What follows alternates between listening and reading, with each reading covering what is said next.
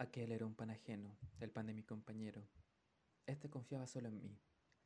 Al compañero lo pasaron a trabajar el turno de día y el pan se quedó conmigo en un pequeño cofre ruso de madera.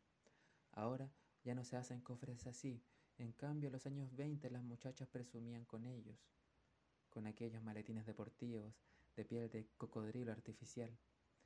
En el cofre guardaba el pan, una ración de pan. Si sacudía la caja, el pan se removía en el interior. El baulillo se encontraba bajo mi cabeza. No pude dormir mucho. El hombre hambriento duerme mal. Pero yo no dormía justamente porque tenía el pan en mi cabeza. Un pan ajeno, el pan de mi compañero. Me senté sobre la litera. Tuve la impresión de que todos me miraban, que todos sabían lo que me proponía hacer pero el encargado de día se afanaba junto a la ventana poniendo un parche sobre algo.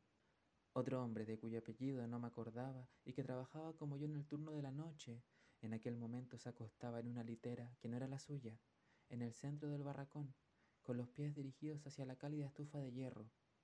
Aquel calor no llegaba hasta mí. El hombre se acostaba de espaldas cara arriba.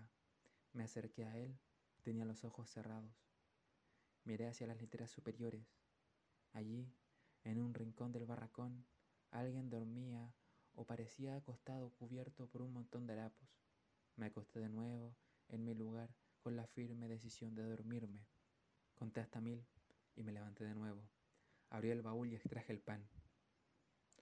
Era una ración, una barra de 300 gramos, fría como un pedazo de madera.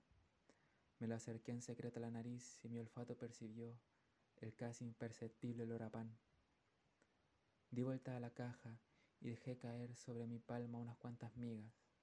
Y lamí la mano con la lengua, y la boca se me llenó al instante de saliva y las migas se fundieron. Dejé de dudar. Pellizqué tres trocitos de pan, pequeños como la uña del meñique, y coloqué el pan en el baúl y me acosté. Deshacía y chupaba aquellas migas del pan y me dormí, orgulloso de no haberle robado el pan a mi compañero